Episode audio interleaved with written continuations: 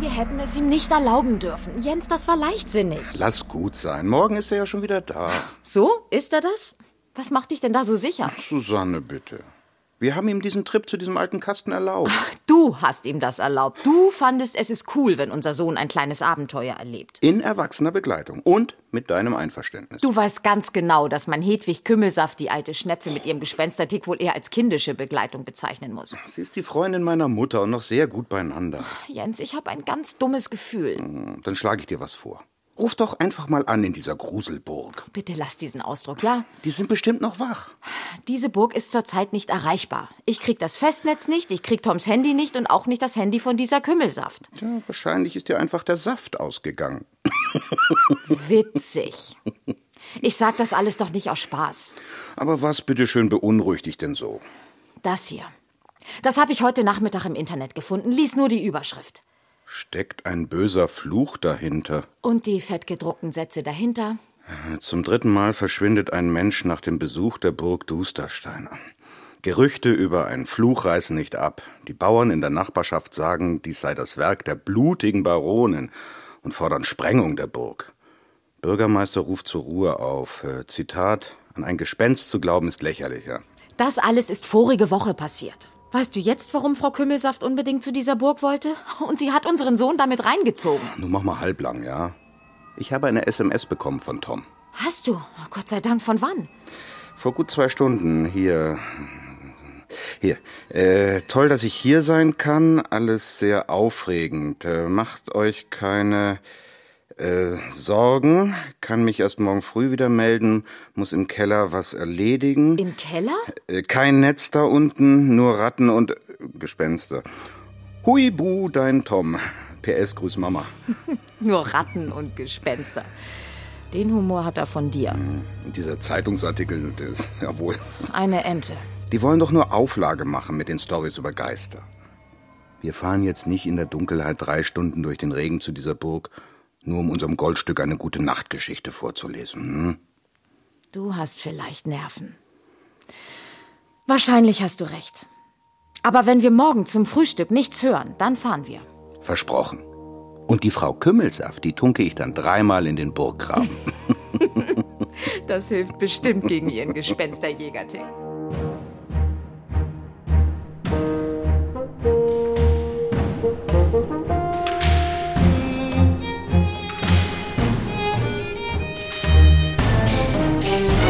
Gespensterjäger in der Gruselburg. Zweiteiliges Hörspiel von Jörg Peter Ahlers nach dem gleichnamigen Buch von Cornelia Funke. Folge 2. Natürlich sind Toms Eltern alles andere als begeistert von seinem großen Hobby, der Gespensterjagd. Dass es Hedwig Kümmelsaft überhaupt gelingen konnte, ihren Juniorpartner Tom wieder mal von seinen Eltern loszueisen, um mit ihm auf Jagd zu ziehen, war geradezu ein Wunder. Naja, das mit der Jagd habe ich natürlich nicht so deutlich gesagt. War ganz praktisch, dass ich für die Schule ein Referat über alte Burgen vorbereiten musste. Und Frau Kümmelsaft hat in der Burg Dusterstein einen, so könnte man sagen, beruflichen Termin. Als Gespensterjägerin. Ein offizieller Auftrag, aber vertraulich, wie immer in solchen Fällen. Meine Arbeit genießt in der Öffentlichkeit nicht das Ansehen, das sie verdient. Aber das ist mir inzwischen egal. Für unsere Burg ist es ein Segen, dass es Hedwig Kümmelsaft gibt. Ich habe Wohnrecht hier und helfe dafür im Haus. Hab alle Hände voll zu tun, bei 26 Zimmern. Aber der härteste Job war es in letzter Zeit, das Ehepaar Wurm nervlich zu beruhigen. Die Wurms sind die Verwalter hier auf der Burg. Die mussten derbe Gespensterattacken über sich ergehen lassen. Gut, dass sie Hedwig zu Hilfe rufen konnten. Mit ihren beiden Assistenten. Frau Kümmelsaft wollte mir schon Visitenkarten schenken. Tom Tomski, Gespensterjäger in Ausbildung. Aber lieber nicht, habe ich gesagt. Wegen meiner Eltern und so. Mir hat die Kümmelsaft keine Visitenkarten angeboten. Dabei bin ich ihr wichtigster Mitarbeiter. Ich werde eben leider allgemein verkannt. Hugo ist gern mal beleidigt. Es fängt schon damit an, dass er kein MUG mehr sein will. Aber zur Sorte der mittelmäßig unheimlichen Gespenster gehört er nun mal. MUG. Trotz seiner Heldentaten bei bisherigen Gespensterjagden. Eine Frechheit. Frau Kübelsaft verweigert mir jede Möglichkeit, beruflich aufzusteigen. EUG wäre das Mindeste. Erheblich unheimliches Gespenst. Davon träumt Hugo. Die drei sind jedenfalls ein Segen für uns. Das Ehepaar Wurm wäre sonst, glaube ich, in der Klapsmühle gelandet. Das wäre ja wohl jeder. Zumindest meine Frau. Also. Naja, es war ein bisschen viel in letzter Zeit. Ich hatte weiß Gott mehr auszustehen als du. Aber wer ist in Ohnmacht gefallen? Herr Wurm, nicht Frau Wurm. Nur um das mal festzuhalten. Den Schluck auf hat Frau Wurm, seit sie Opfer eines widerlichen Gespensterangriffs geworden war. Die blutige Baronin ist meistens unsichtbar, aber manchmal benutzt sie einen Menschen, um durch ihn Gestalt anzunehmen. Als Körperschlupfer. Widerlich. Aus Frau Wurms hässlich verzerrtem Gesicht, aus dem Schlamm tropfte, hatte die blutige Baronin uns allen wüste Drohungen entgegengeschleudert. Ein jeder, der mir nicht behagt, wird kalt gemacht und eingesagt. Zum Glück hat die blutige Baronin den Körper von Frau Wurm schon wieder verlassen. Nur der Schluckauf bleibt für 24 Stunden. Es war schon eine durchaus beeindruckende Vorstellung, das muss ich zugeben. Einschüchtern lässt sich Hedwig Kümmelsaft aber nicht. Obwohl es sich zweifellos um eine sehr unangenehme Gegnerin handelt. Und ich mache mir Sorgen, das gebe ich zu.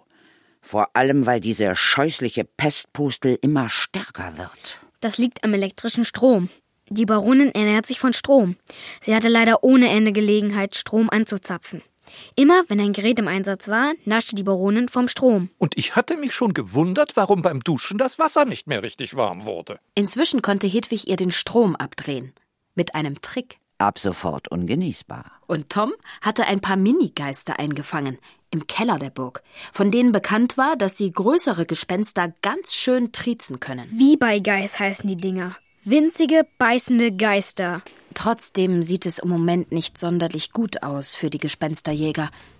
Um die blutige Baronin zu besiegen, müssen sie unbedingt in Erfahrung bringen, wie diese üble Person vor 400 Jahren zu Tode kam. Und zu welcher Stunde sie starb. Doch in der Bibliothek, wo es ganz sicher Bücher über die blutige Baronin gibt, gab es eine böse Überraschung.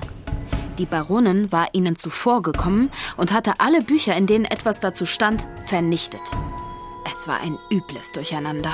Aber ob wirklich alle Bücher weg waren, wollen wir erst noch sehen. Mal sehen ist gut. Nur wenige Minuten hatten Hedwig und Tom, um in dem Chaos zu suchen. Da wurde es plötzlich bedrohlich. Ich spüre, sie kommt zurück. Sie ahnt, dass wir noch etwas finden könnten. Die blutige Baronin? Du musst sie gleich ablenken, damit ich ihr den Stromwandler um den Hals schleudern kann. Das ist nicht ganz einfach. Es ist ein Lassowurf und der muss sofort sitzen. Sie ist schon so nah. Kommt sie durch die Wand? Das kann sie nicht. Aber wie ich sie einschätze, wird sie mit ihrem Pferd durch die Tür brechen. Oder sogar. Das Fenster! Deckung! Schnell!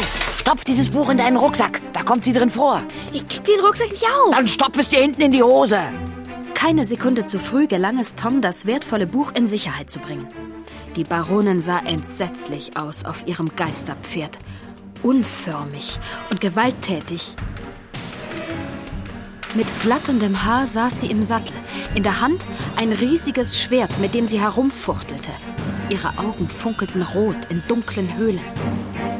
Zum ersten Mal dachte Tom, dass er auch bei diesem Abenteuer durchaus in Lebensgefahr schweben könnte.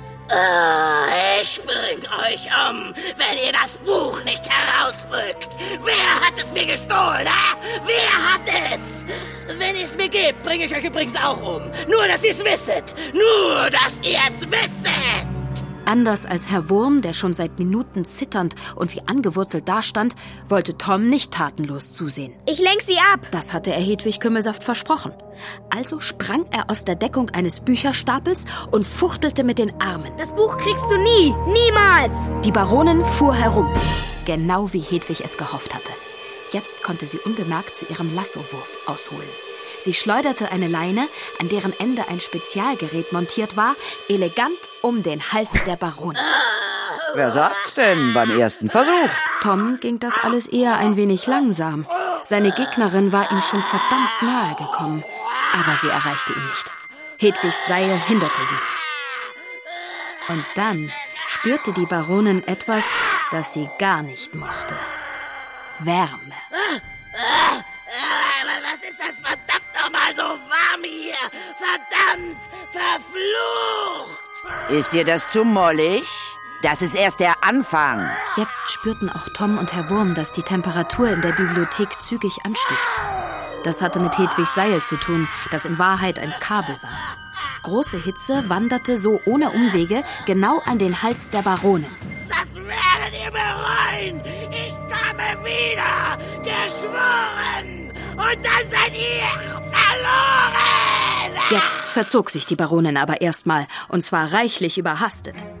Sie galoppierte durch das kaputte Fenster Richtung Burggraben und stürzte sich samt Pferd in das brackige Wasser des Grabens.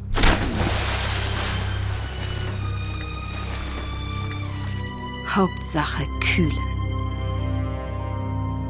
Ich bin recht beeindruckt, muss ich sagen. Endlich fand Herr Wurm seine Sprache wieder. Darf ich fragen, was das für ein, ein Ding war, mit dem Sie sie vertrieben haben? Oh, das ist eine eigene Konstruktion, ein SWW, Strom-Wärmewandler. Aha. Recht praktisch. Das Ding entzieht Gespenstern den gefressenen Strom wieder und macht das daraus, was sie am wenigsten mögen. Wärme. Erstaunlich. Wirklich ganz erstaunlich. Die drei beschlossen, das wertvolle Buch, das Tom sich in den Hosenbund gestopft hatte, im Salon zu studieren. Da warteten Hugo und Frau Wurm. Und da war es vor allem gemütlicher als in der Bibliothek, wo es nach der Zerstörung des Fensters reichlich zugig geworden war.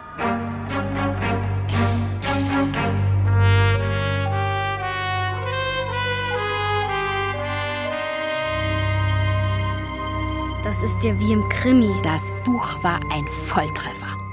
Kein Wunder, dass die blutige Baronin da hinterher gewesen war. Es erzählte das kurze und grausame Leben der Jaspara von Mauswitz. Hört mal. Im November 1643 heiratete die Gräfin Jaspara von Mauswitz den Baron von Dusterberg zu Krötenstein, den sie schon im Jahre darauf bei einem Streit erdolchte. Darf ich weiterlesen? Ich lese so gerne vor. Lassen Sie ihn vorlesen. Er liest wahnsinnig gern vor. Meinetwegen. Danke. Also, hier steht weiter. Die Baronin regierte viele Jahre ungerecht und grausam. Sie erhielt vom Volk den Beinamen blutige Baronin, weil sie oft blutbespritzt von der Jagd kam. Wen sie als Gegner betrachtet, lese ich zu schnell? Das kann man nicht sagen. Weiter. Wen sie als Gegner betrachtete, ließ die blutige Baronin fesseln und sie stieß ihn eigenhändig in den Burggraben. An ihrem 35. Geburtstag ereilte sie dann ihr Schicksal. Ah, hören Sie, hören Sie, ihr Ja, Schicksal. ja. Ihre Schwägerin rächte den Tod ihres erdolchten Bruders und stieß die Baronin, die sich leichtsinnig betrunken hatte, ihrerseits in den Graben, wo sie jämmerlich ertrank. Oh, fantastisch. Oh Mann. Mäßigen Sie sich, Herr Wurm, ich bitte Sie. Äh, In Ordnung, ja, ja, Verzeihung. Ich weiß, was Sie meinen, Mord und Totschlag, na ja. Ja, so war sie, die alte Ritterzeit. Schrecklich, grausam, aber schon auch interessant, nicht wahr? Hugo, darf ich dich fragen, ob du aus dem Vorgelesenen Schlussfolgern kannst? Schlussfolgern, was ist das denn? Ob du uns helfen kannst, die Gespensterfähigkeiten der blutigen Baronin einzuschätzen? Oh ja, diese Vorgeschichte gibt ihr beneidenswert viel Gespensterkraft. Dagegen bin ich ein Würstchen. Das ist leider wahr. Bitte bemitleide dich nicht, sondern hilf uns. Was weißt du über deine kraftstrotzende Kollegin? Ja, sie gehört aufgrund ihres miesen Charakters auf jeden Fall zur Gattung der Spumidufs. Was ist das denn? Spukwesen mit dunkler Vergangenheit. Spumiduf. Aber weil sie im Burggraben endete, könnte sie auch Eigenschaften der Gespenstersorte Schlawak haben. Das wäre allerdings eine fürchterliche Mischung. Spumiduf und Schlawak. Da sollten wir vielleicht lieber abreißen. Kommt nicht in Frage. Also jetzt muss ich erneut nachfragen. Was bitteschön ist ein Schlawak? Also das gehört doch nun wirklich zum ABC der Gespensterforschung. Das weiß doch jedes Kind. Ja, ich weiß es aber nicht. Also ich auch nicht. ich frage Sie, was bitte ist ein Schlawak? Schlammwassergeist. Schlammwassergeist. Ach so. Ja, natürlich. Tom, das ist der Moment, in dem du deinen Laptop anschmeißen solltest. Mich interessieren die neuesten Erkenntnisse zur Bekämpfung von Spumidufs und Schlawaks. Wird sofort erledigt. Sekunden später surfte Tom im Internet. Auf der Website der Forschungsgesellschaft für Gespenster wurde er fündig. Hier bieten sie eine Audiofassung aus dem Gespensterlexikon. Soll ich das starten? Ich könnte es auch alles vorlesen. Starte es, Tom, bitte. Hier erfahren Sie alles über Spumidufs. Wenn Sie wissen wollen, was die gefährlichsten Spumidufs sind, dann drücken Sie die 1. Wenn Sie ein Spumiduf mieten wollen, um Ihre Nachbarn zu erschrecken, drücken Sie die 2. Für alle anderen Fragen zu Spumidufs drücken Sie die 3. Sie werden umgehend nervt mit einem vielleicht. unserer Service-Mitarbeiter. Danke, dass Sie die 1 gedrückt haben. Hier nun Angaben zu den gefährlichsten Spumidufs.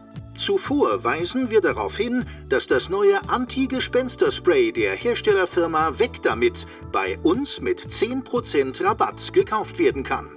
Nun aber zu den Spumidufs. Na endlich. Die meisten Spukgestalten mit dunkler Vergangenheit, kurz Spumidufs, sind ungefährlich. Eine Ausnahme bilden Spumidufs, die ein gewaltsames Ende genommen haben. Diese entwickeln in geeigneter Gruftluft die Fähigkeit zum Körperschlupfen. Dieser unappetitliche Vorgang hinterlässt beim Opfer seelische Verwirrung und hartnäckigen Schluckauf. Hartnäcke? Ich, das kann man wohl sagen. Wann werde ich den Schluckauf endlich wieder los? Entwicklungssalbe der Firma Pharmazoc.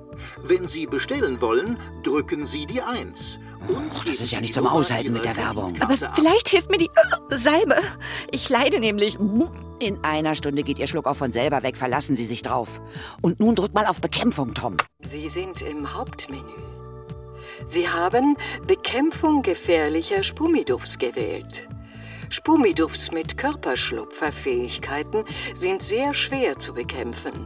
Die Vertreibung ist ausschließlich in der Todesstunde des jeweiligen Exemplars möglich. Wird die Todesstunde nicht herausgefunden, ist jeder Versuch einer Vertreibung Stopp das Ding mal, sinnlos. Tom. Die Todesstunde. Na, ein Glück, das wissen wir ja. Äh, Die Morgendämmerung. Ja, aber wann? Genau, im Winter oder im Sommer. Das kann mehrere Stunden Unterschied bedeuten. So ist es. Ohne den Tag, also ich meine das Datum, hilft uns das Ganze wenig. Das müssen wir also noch herausfinden. Jetzt wüsste ich aber gern noch etwas über die Folgen des feuchten Ablebens der Baronin. Oh, gib mal Spumiduf slash Tod durch Ertrinken ein. Sie meinen, da kommt was? Jede Wette. Sie sind im Hauptmenü. Sind Sie sicher, dass Sie etwas über Spumidufs erfahren wollen, die ertrunken sind? Wenn ja, drücken Sie bitte die 1. Wenn nein, drücken Sie bitte die 2. Die 3 drücken Sie bitte für aktuelle Werbeangebote. Spumidufs, die ertrunken sind, entwickeln die Spukform des Stromschlürfens. Das Gespenst schlürft Strom, wo immer er zu finden ist.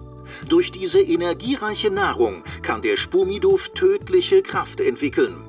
Ein mit Strom vollgesogener Spumiduf kann seine Gegner durch bloße Berührung verflüssigen.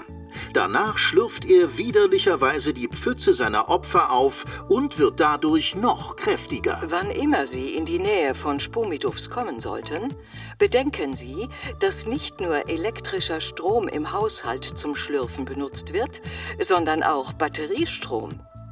Entziehen Sie dem Gespenst sämtliche Stromquellen. Falls Sie dies versäumen, ist Ihr Leben in Gefahr. Sollten Sie Interesse an einer günstigen Lebensversicherung haben, Mach das die aus, das Sterben Wie umsichtig von Ihnen, dass Sie dieses Monstrum vom Strom abgeschnitten haben. Der Akku von meinem Laptop ist stromschlürfgesichert. Und unser Auto da draußen, die Autobatterie auch. Ich mische mich ja ungern ein, aber ich spüre ein starkes Unbehagen. Mir ist so, als wären noch erhebliche Stromquellen in dieser Burg vorhanden. Ist das so? Das ist völlig abwegig. Ja, so ist es. Ihr mitgebrachtes Gespenst macht sich ein wenig wichtig, nicht wahr? Pass bloß auf, mein Lieber. Sind Sie ganz sicher? Keine Akkus? Keine Solarzellen auf dem Dach? Keine Autobatterien? Ganz sicher. Um Gottes Willen. Theodor, die Autos! Schatz! Die vielen Autos in den ehemaligen Pferdeställen. Ich glaube, du bist einen Schluckauf los. Kann das sein? Das ist doch jetzt völlig unwichtig. Ja, wahrscheinlich bin ich meinen Schluckauf los. Wegen des Schrecks, des Schocks. Hören Sie, es gibt hier jede Menge Autos in den Schuppen. Alles Oldtimer. Der Graf sammelt diese Oldtimer und er besteht darauf, dass sie immer fahrbereit sind. Ach, du meine Güte, ja. Die Oldtimer. Wie viele sind es? Ja, es sind, äh, äh, nein, nein, nein, 14, 14, 14 wunderbare Modelle. Sehr gepflegt. Der Burgherr, der gelegentlich hier nach dem Rechten sieht, besteht darauf, dass diese Wagen alle fahrbereit sind. Und mit Batterien, die bis an die Kante geladen sind, ha? Vielleicht auch geladen waren. Wir müssen das sofort überprüfen. Danke, Hugo. Keine Ursache. Du hast vielleicht verhindert, dass wir alle zu Pfützen werden. Aufgeschlabbert von der blutigen Baronin.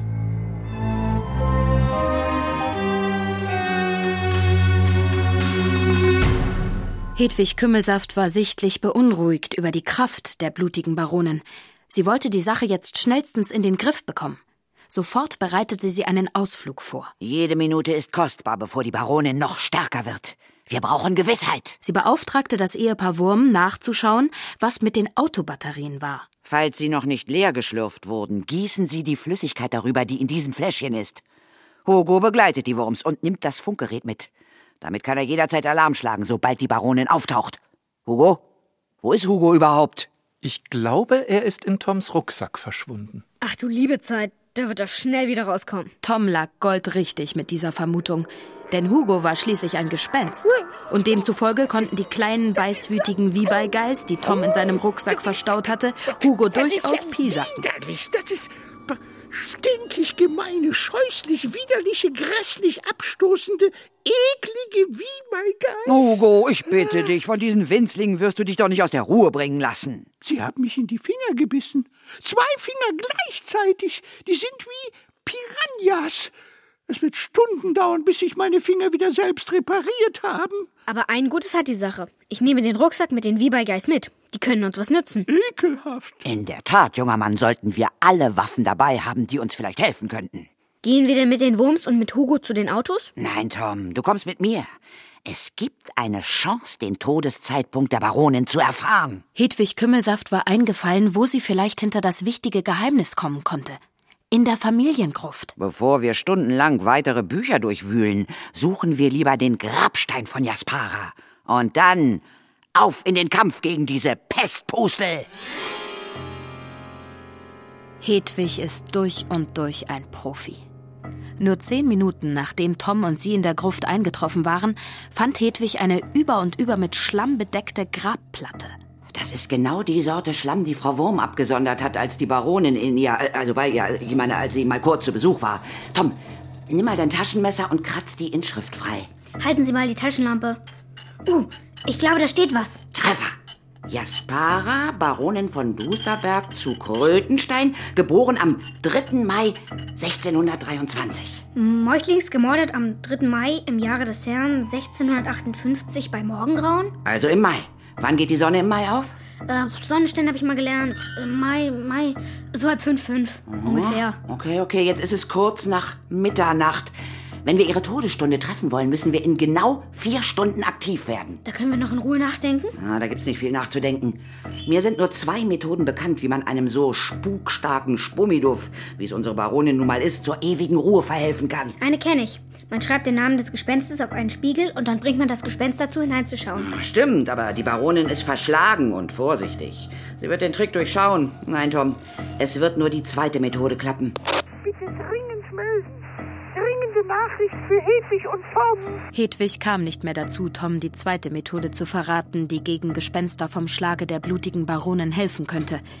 Denn Hugo hatte schlechte Nachrichten. Alle Batterien sind leer geschlürft. Die Baronin muss hier gewesen sein. Hast du eine Idee, wo die Baronin jetzt sein könnte? Nein, aber ich habe eine Idee, welche Laune sie hat. Wie meinst du das? Es sieht schlimm aus hier. Die Baronin hat nicht die Motorhaufen der Autos geöffnet, um die Batterien herauszunehmen. Ist sie unter die Autos gekrochen? Nein, sie hat einfach Löcher mitten in die Motorhauben geschlagen und die Batterien aus den Autos rausgehupft. So etwas habe ich noch nie gesehen. Danke, Hugo. Kommt am besten gleich zu uns, aber bewegt euch vorsichtig. Noch etwas. Nicht noch was Schlimmes, Hugo, bitte. Nein, ich, ich wollte nur erzählen, dass Herr Wurm schluchzend vor einem der teuren Autos hockt und Frau Wurm hat wieder Schluck auf. Gefährlicher konnte die Lage kaum sein auf Burg Dusterberg. Die blutige Baronin war energiegeladen und schlechter Laune. Hedwig Kümmelsaft durfte sich keinen Fehler erlauben. Immerhin gelang es ihr, sich mit allen Beteiligten in der Waffenkammer zu verschanzen. Die Tür aus schwerem Eichenholz ließ sich von innen verriegeln. Da hockten sie. Das Ehepaar Wurm, Tom, Hugo und Hedwig selbst. Fieberhaft dachte Hedwig über den alles entscheidenden Kampf nach. Bevor sie ihren Plan mit den anderen besprechen konnte, trauten die Verschanzten ihren Ohren nicht.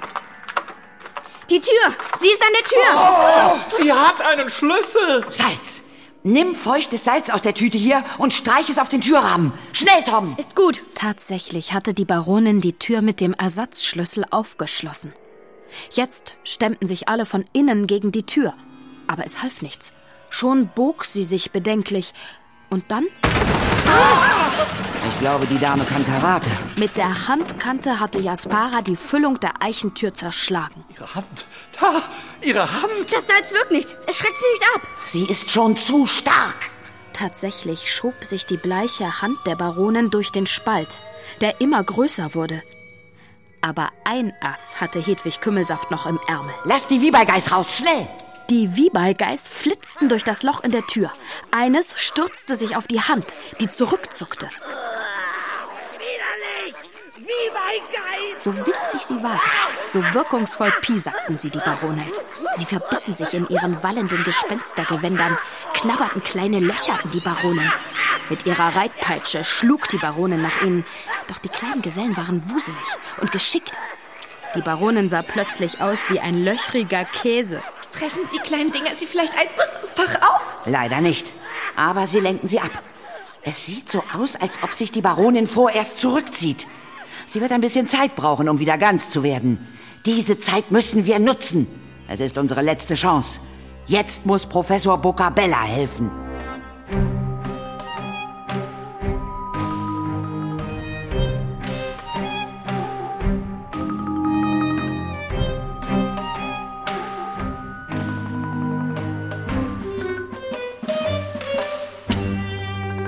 Professor Boccabella war zum Glück erreichbar. Seine E-Mail-Adresse hatte Hedwig in ihrem roten Gespensterjagd-Notizbuch. Es gelang Tom, eine Skype-Verbindung zu dem Professor aufzubauen, auf dessen Erfahrungen die letzten Hoffnungen ruhten. Ich weiß, Professor, es ist mitten in der Nacht. Aber wir hoffen auf Ihren Rat. Ich weiß aus der Vereinszeitschrift, dass Sie mal ein Spumiduft besiegt haben. Oh, sich der Rede wert. Die Zeitungsleute von Du und dein Gespenst haben das damals ein bisschen aufgebauscht. Was müssen wir tun, um das Spummiduf hier zu besiegen? Es versucht uns anzugreifen. Jederzeit kann es wieder losgehen. Wer ist der Angreifer? Die blutige Baronin. Nie gehört. Mein Spumidorf war ein Elch. Ein Elch? Mit dunkler Vergangenheit? Ein gemeingefährliches Tier. Heimtückisch. Es hat alles, was sich bewegte, angegriffen. Zu Lebzeiten warf es Dutzende von Autos um. Wie haben Sie das geschafft? Ihn zu besiegen, meine ich. Das war eine Mischung aus äh, wissenschaftlichem Fleiß und Intuition. Ja, das trifft es wohl am besten. Ganz praktisch gefragt, was brauchen wir? Die Todesstunde müsst ihr kennen. Haben wir. Zwischen vier und fünf Uhr morgens. Wenn das so ist, solltet ihr unbedingt noch diese Nacht den Kampf aufnehmen. Spumidufs werden stärker, je länger man wartet. In dieser Hinsicht haben wir schon Erfahrungen gemacht. Und? Hab ich recht? Die strotzt doch schon vor Kraft, ihre Baronin, was? Wissen Sie den Ort, wo sie damals verblichen ist? Oh. Der genaue Ort? Keine Ahnung. Da kann ich behilflich sein. Ich heiße Frau Wurm und ich wohne hier. Mit mir. Ich bin äh, Herr Wurm. Guten Tag, Herr Professor. Doch, das hält doch jetzt nur auf. Frau Wurm, was wissen Sie über den Sterbeort der Baronin? Die Zugbrücke. Direkt an der Zugbrücke wurde die Baronin in den Burggraben gestoßen, mit einem Dolch im Rücken. Aha. Wenn wir die Baronin rechtzeitig dahin gelockt haben, was müssen wir dann tun? Es gibt noch eine wichtige Voraussetzung. Achten Sie unbedingt darauf, dem Spumiduf Nahrung zu entziehen. Ihre Baronin darf keine Gelegenheit bekommen, Strom zu schlürfen. Oh. Das hat sie bereits. Sie ist bis zur Oberkante vollgesogen mit Batteriestrom. Das ist eine Komplikation. Da müssen Sie sehr mutig sein. Todesmutig. Äh, Ich weiß nicht, ob ich unter diesen Umständen vom Kampf nicht eher abraten sollte. Aber es ist. Andererseits interessant ist es allemal. Äh, Falls Sie Gelegenheit haben, den Kampf zu fotografieren, ich wäre sehr dankbar für Fotos. Fotos? Es gibt noch nicht ein Bild davon, wie ein Spumidov einen Menschen verflüssigt und danach aufschlürft. Das wäre ein fantastisches Dokument. Hallo? Sind Sie noch da? Äh, Rein wissenschaftlich gesprochen, versteht sich. Der kann einem ja Mut machen. Herr Professor Bucabella, was können wir denn tun an der Zugbrücke? Aug in Aug mit dem Feind. Ja, was ist der Trick? Ich glaube, ich übertreibe nicht, wenn ich Ihnen verrate, dass ich vermutlich weltweit der einzige Mensch bin, der das weiß. Sagen Sie es uns bitte. Wären Sie bereit, falls die Gespensterjagdpresse berichtet, zu erzählen, dass ich mit meinem Rat behilflich war bei der Besiegung Ihrer Baronin? Auch das, bitte sagen Sie es, Herr Professor. Was können wir tun, wenn wir die Baronin auf die Zugbrücke gelockt haben? Berühren. Was? Oder besser, Berührung.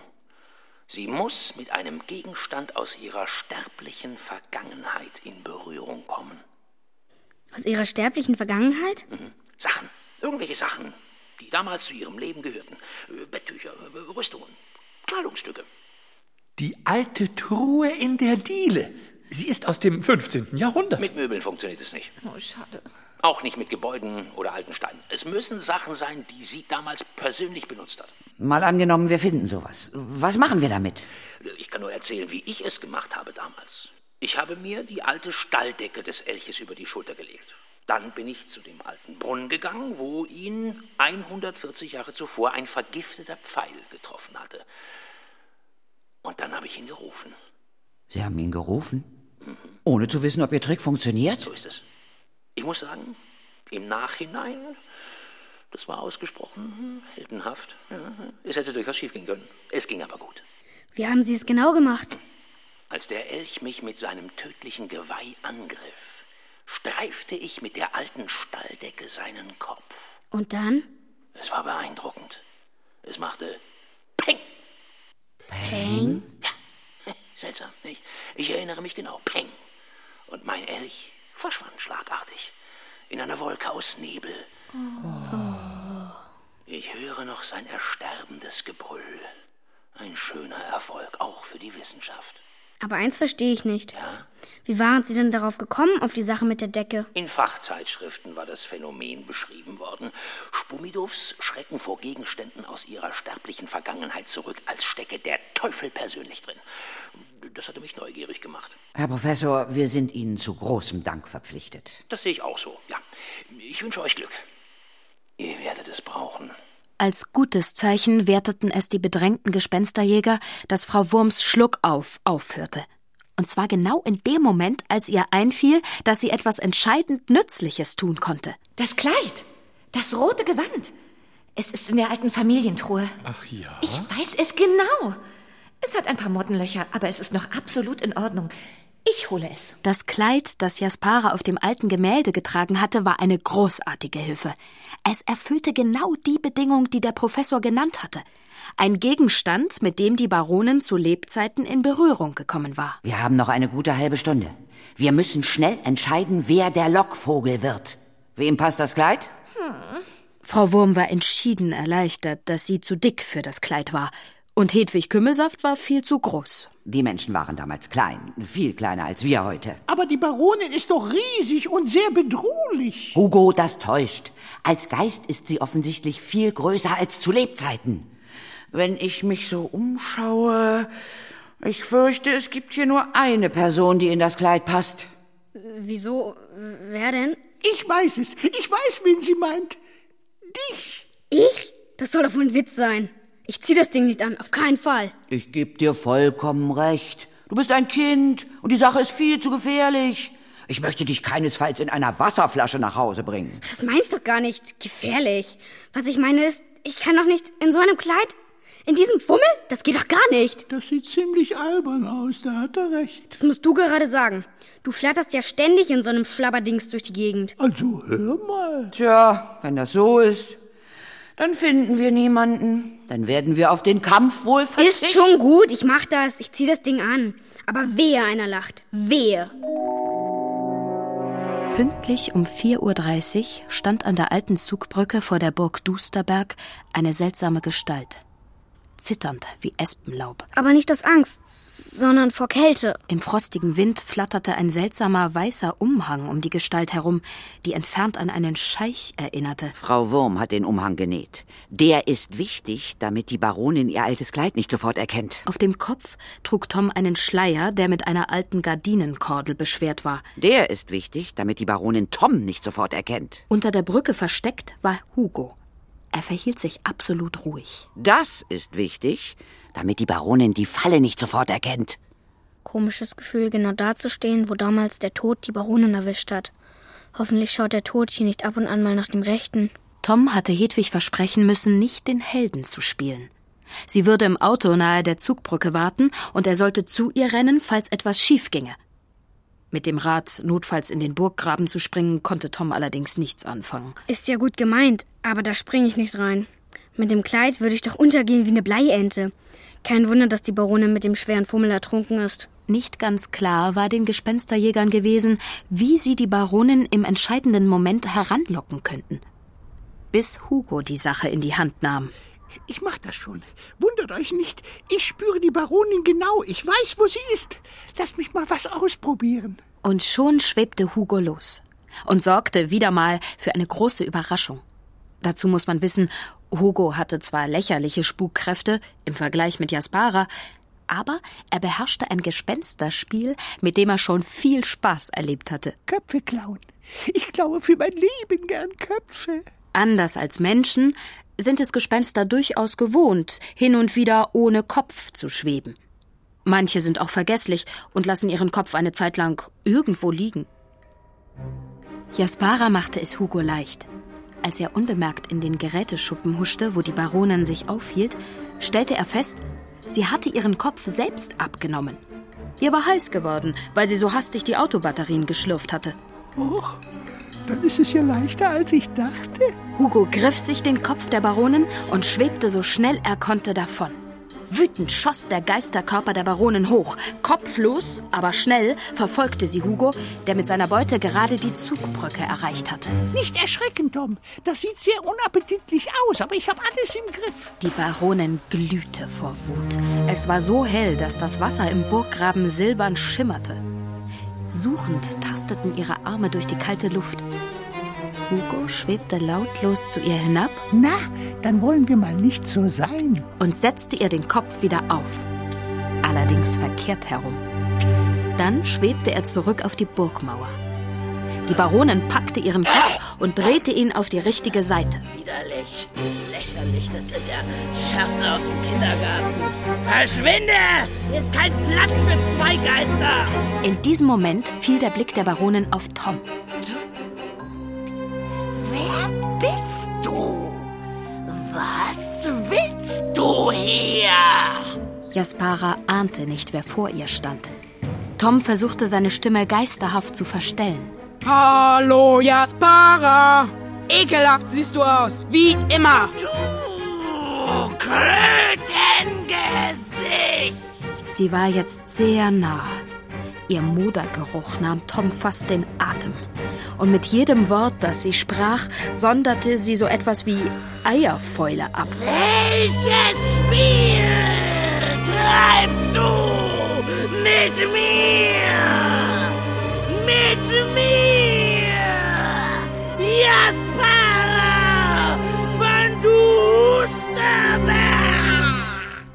Ihre Hand kam immer näher.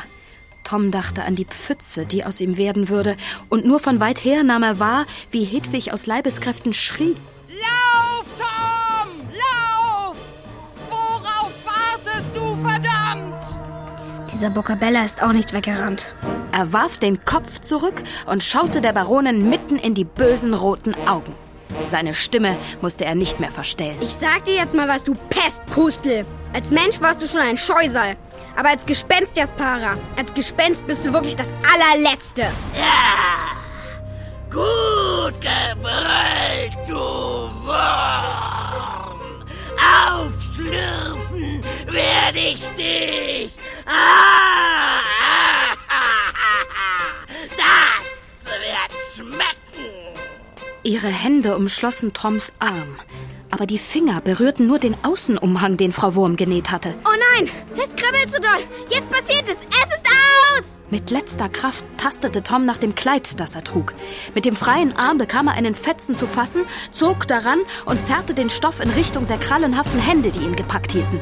Endlich hatte die Baronin Berührung mit ihrem alten Kleid. Was ist das?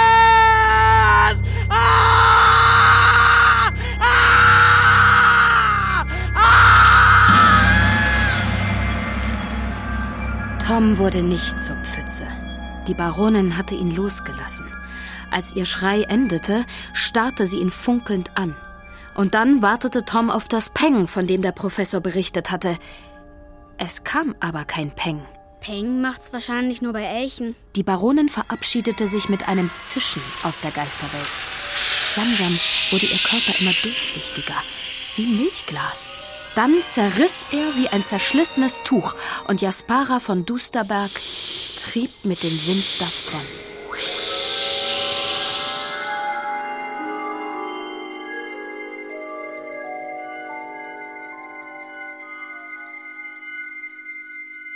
An Schlaf war in den nächsten Stunden nicht zu denken. Alle waren viel zu aufgeregt. Und durchgefroren.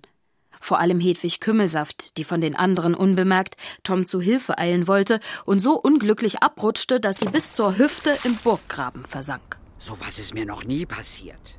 Sehr peinlich und sehr nass. Hedwig Kümmelsaft durfte heiß duschen und Tom wärmte sich am Kaminfeuer auf. Das Ehepaar Wurm entschloss sich, einfach schon jetzt ein Frühstück zuzubereiten. Mit heißem Kakao und gebratenen Eiern, außerdem Rosinenbrötchen, Erdbeermarmelade und einer Spezialität der Burgküche. Das sind arme Ritter. Passt ja irgendwie zu uns, oder? Ich fühle mich reich. Super reich. Also ich muss zugeben, dass Tom ein noch besserer Gespensterjäger ist, als ich dachte. Ich würde sagen, ungefähr wie ich. Wie großzügig. Und was ist ungefähr wie ich? Das ist ja wohl klar. Deutlich über mittelmäßig. ich möchte die ausgelassene Stimmung nutzen und hiermit beantragen, endlich kein MUG mehr zu sein. Mittelmäßig unheimliches Gespenst, das ist mittlerweile eine Lüge, eine glatte Lüge. Dann nennen wir dich ab jetzt eben einfach nur noch Hugo. Helden Hugo. Ja, ja. Einverstanden.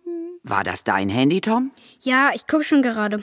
Lasst euch nicht stören. Ich möchte abschließend, auch im Namen meiner Gattin, unseren Besuchern danken. Wir können jetzt in Ruhe aufräumen und die Versicherung benachrichtigen. Trinken wir auf das Ende der blutigen Baronin. Sie war fantastisch abscheulich, großartig widerlich und herrlich entsetzlich. Hoch die Kakaotassen. Sag mal, Tom, was war denn das für eine SMS? Egal, habe ich schon beantwortet. Na, rück schon raus mit der Sprache. Deine Eltern, oder? Mama hat gefragt, ob die Nacht okay war. Hier. Hallo Schatz, mache mir Sorgen. Hatte nämlich einen Albtraum, in dem Gespenster vorkamen. Ist bei dir alles in Ordnung? Darf ich fragen, was du geantwortet hast? Hier, können Sie gerne lesen. Hallo Mama, Grüße aus der Gruselburg, alles okay. Wir frühstücken gerade. Hier war eine ganz normale Nacht. Normal für Gespensterjäger. Bis heute Abend, dein Tom. Eine ganz normale Nacht. naja, kann man so sagen, nicht? Ganz normal. Ja, so ist es nachts immer hier. Ja, genau. Ganz normal alles. Naja, sind wir nun Gespensterjäger oder nicht?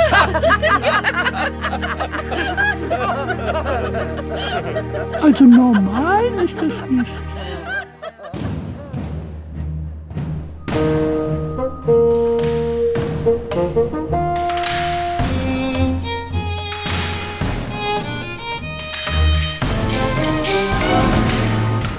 Gespensterjäger in der Gruselburg.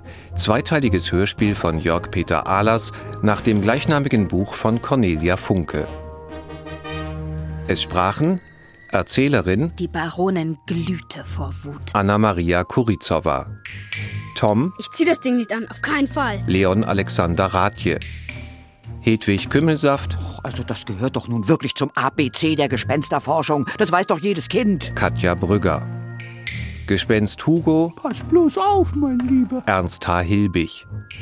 Frau Wurm. Wann werde ich den Schluckauf endlich wieder äh, los? Susanne Schrader. Herr Wurm. Erstaunlich. Wirklich ganz erstaunlich. Jürgen Uter. Toms Mutter. Ich habe ein ganz dummes Gefühl. Birte Kretschmer. Toms Vater. Nun mach mal halblang, ja. Till Huster. Die blutige Baronin. Widerlich! Viva ein Geist! Marion Breckwold. Sowie in weiteren Rollen Gunnar Fritsch, Ingeborg Kallweit, Guido Mattiat, Holger Postler, Stefan Schad und Pia Werfel. Musik Bernd Keul. Fagott Henning Stoll. Technische Realisation Jutta Liedemit und Angelika Körber. Regieassistenz Janine Lüttmann. Regie Hans-Helge Ott. Eine Mikado-Produktion des Norddeutschen Rundfunks 2010. Die Erzählung Gespensterjäger in der Gruselburg gibt es als Buch vom Löwe Verlag. Das NDR Hörspiel ist auch als CD erhältlich. Erschienen ist es bei Jumbo Neue Medien.